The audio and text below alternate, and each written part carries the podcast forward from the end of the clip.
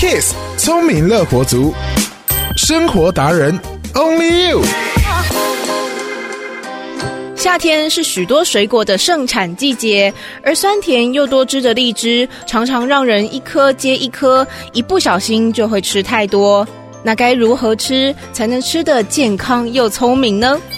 营养师指出，荔枝算是高热量、高甜度的水果，食用后会导致体内的血糖上升，所以不建议患有糖尿病的朋友食用。但如果糖尿病患者的血糖已经控制在稳定的范围内，那就可以在两餐之间少量食用，也记得要相对的减少接下来摄取主食的分量，避免造成餐后的血糖波动。